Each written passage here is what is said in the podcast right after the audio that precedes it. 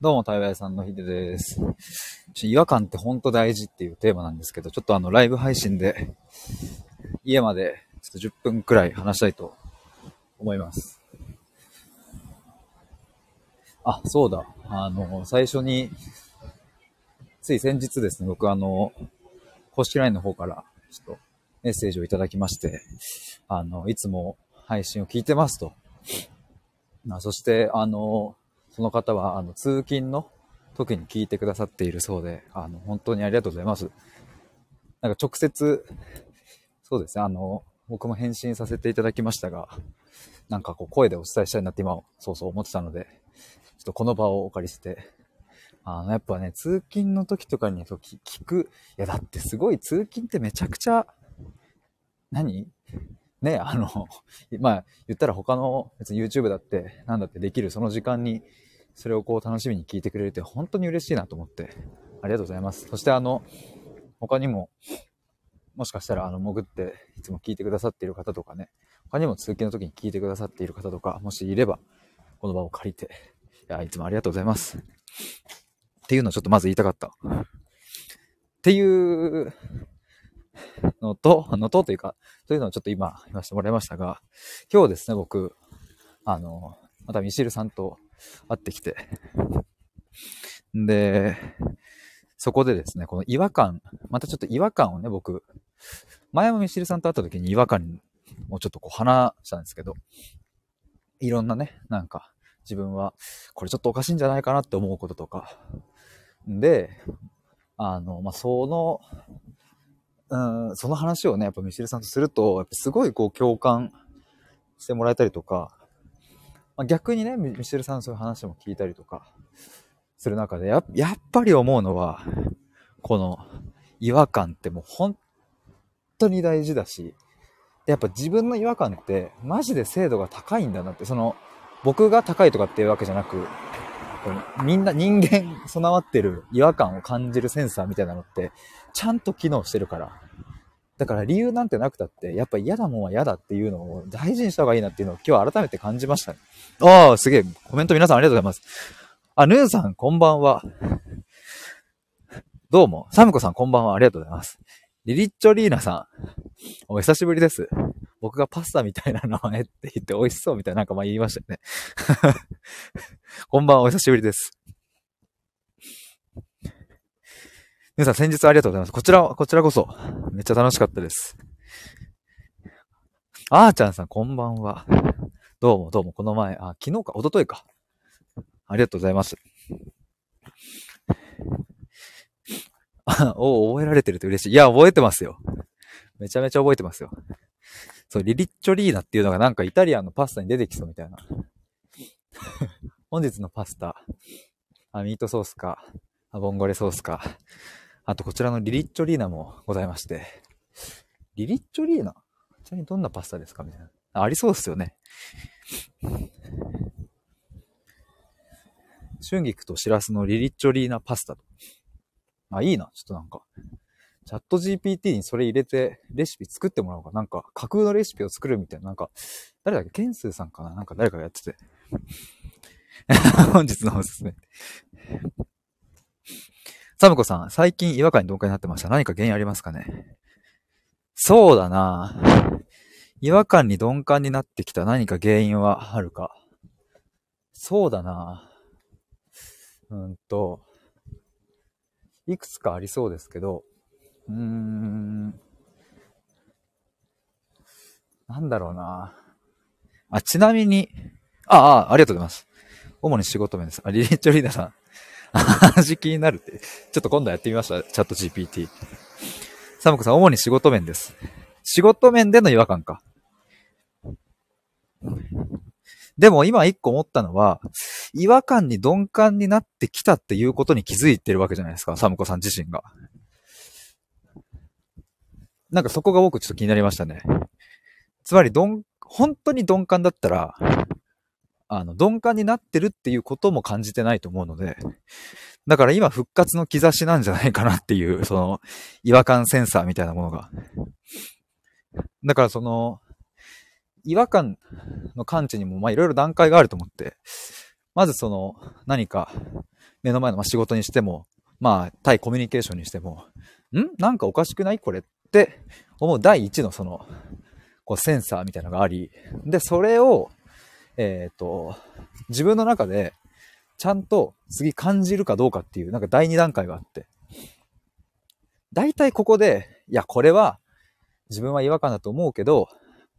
まあ大したことじゃないから、まあ無視しとこっていうふうに蓋を閉めるケースがまあ多いかなと思うんですけど、そこで封印っていうことになりますよね。あ、サムコさん、先輩に突っ込まれて気づかされました。蓋されすぎて麻痺しますね。いや、ほんと。そっか、先輩に言ってもらったんだ。でもそうやって外部的な要因でね、なんか、引っ張り上げてもらうって、その先輩、じゃあ、めちゃくちゃありがたいですね。それこそ僕も、まあ僕も感じてた違和感っていうのを、蓋を仕掛けたんだけど、まあこれは、うん、自分の、まだまだその器が小さいのかもしれないとかさ、まあいくらでもね、これ理由はつけれるんですよ。それがまたむずい。違和感って。いや、これはまだ自分が成長してないから、違和感って思ってるだけで、いや、あの人はもっと自分よりすごい人だから、まあ、そのすごい人が言うんだったら、まあ、自分がまだまだなんだよなとか、っていうふうに思っちゃうけど、でもなんかそれを僕はちょっとこう、まあ、前回ね、ミシルさんと、あの、ファミレスで話した時とかも、いや、ちょっとこれについてなんですけど、どう思います？みたいなの言った時に、なんか別にミシルさんは、その何、僕の、その何、なんかその肩を持とうとしてくれたわけではなく、本当にミシルさんの純粋な意見とかを聞けて、あ、やっぱそうですよねっていう風に、僕もその、ミシルさんきっかけでそこ引っ張り出してもらったので、やっぱ閉じかけたその違和感を引っ張り上げてくれる存在ってめっちゃ貴重だなと思いましたね。で、それ経験通していくと自分でも多分引っ張り上げられるようになってくる。って今日感じました、改めて。ミシルさんに違和感の話とかをして、あ、やっぱそうだよなって思う。やっぱそうだよなっていう、その経験を積み重ねれば重ねるほど、なんか自分で引っ張れるようになるっていう。サムコさん、自分が未熟だからで蓋するの分かりやす、分かりやすすぎますね。あるよね。それ。めっちゃあると思う。これ、マジ至るところで起きてると思う。それこそ親になんか嫌なこと言われて、でもまあ、まあ親が言うからなとか、もありそうだし、部活の先生が言うからな、みたいな。なんかね、あるよ。そういう力関係がはっきりしてるところとかだとよく起きると思う。それ社長が言うんだったらとかね。でもね、僕も本当に今までいろんな、まあ、経験、まあまだね、若造なのでなん、そのいろんなとも言い切れないかもしれないけど、いろんな人と話してきて、あの、本当に本質的なことが分かってる人とか、うーん、なんだろうな。で、別に、その目に見える結果に別に比例しないっていう。まあ、もしかしたら、そもしかしたら相対的に結果を出してる人は、そういう、うん、本質的なところまで理解してる人は割合的にはきっと多いだろうけど、ただすごいから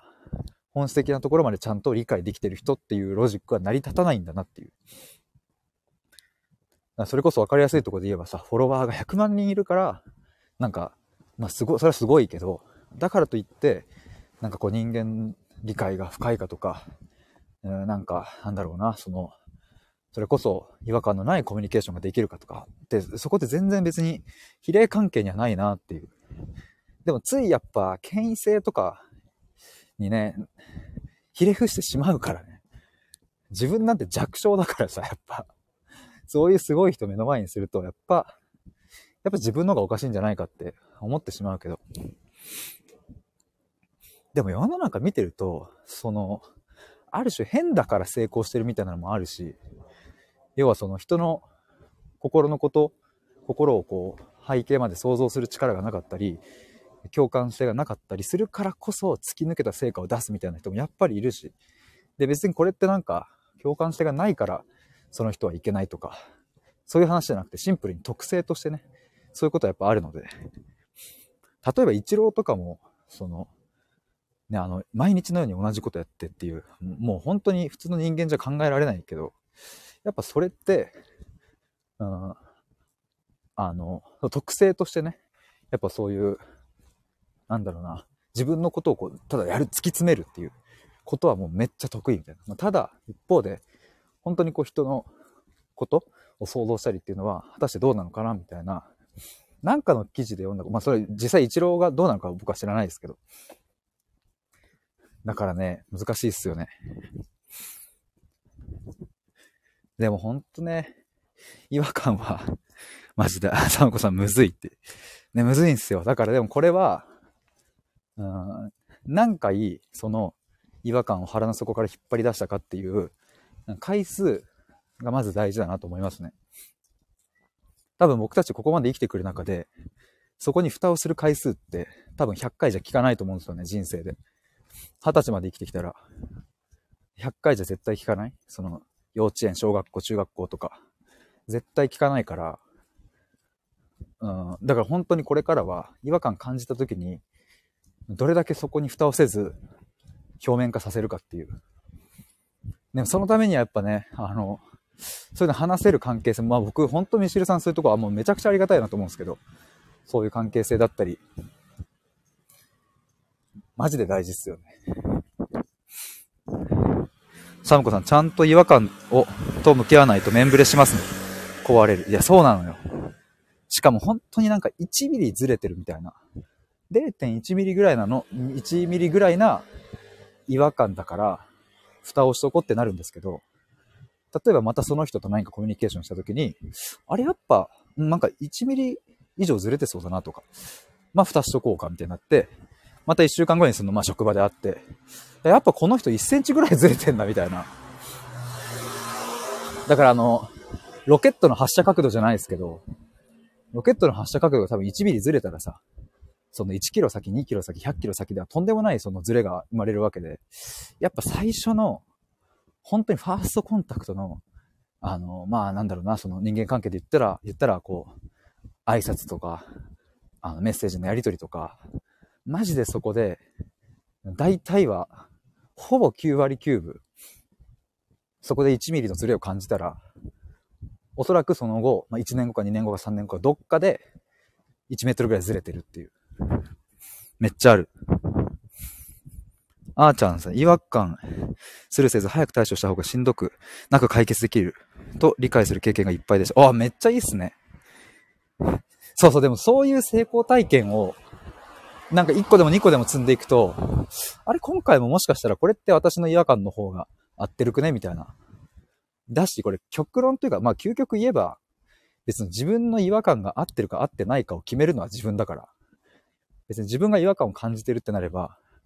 他の100人中100人がそれは君が間違ってるって言ったって、でも自分の違和感なんだから、本当はいいんですよね、それで。本当はそれでいいんだけど、まあそれがなかなか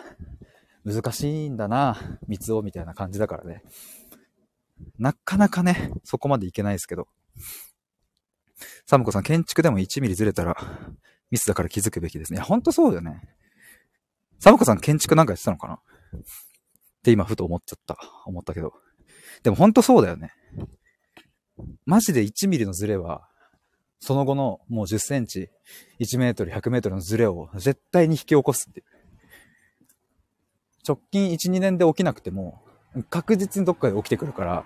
やっぱ本当にね、1ミリ違和感感じたら、ちゃんとその場から離れるか、何か対処は取った方がいいんですよね、本当は。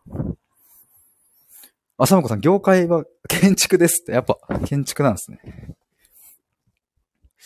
いや、ということで、ちょっとそろそろ、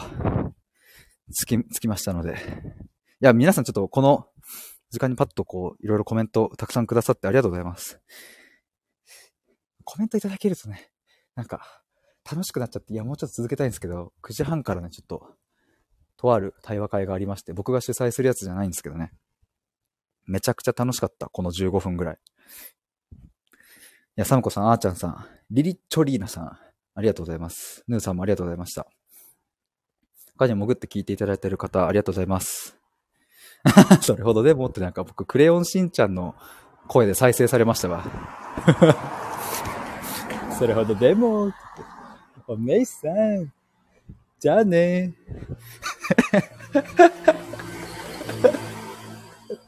バイバイ。またね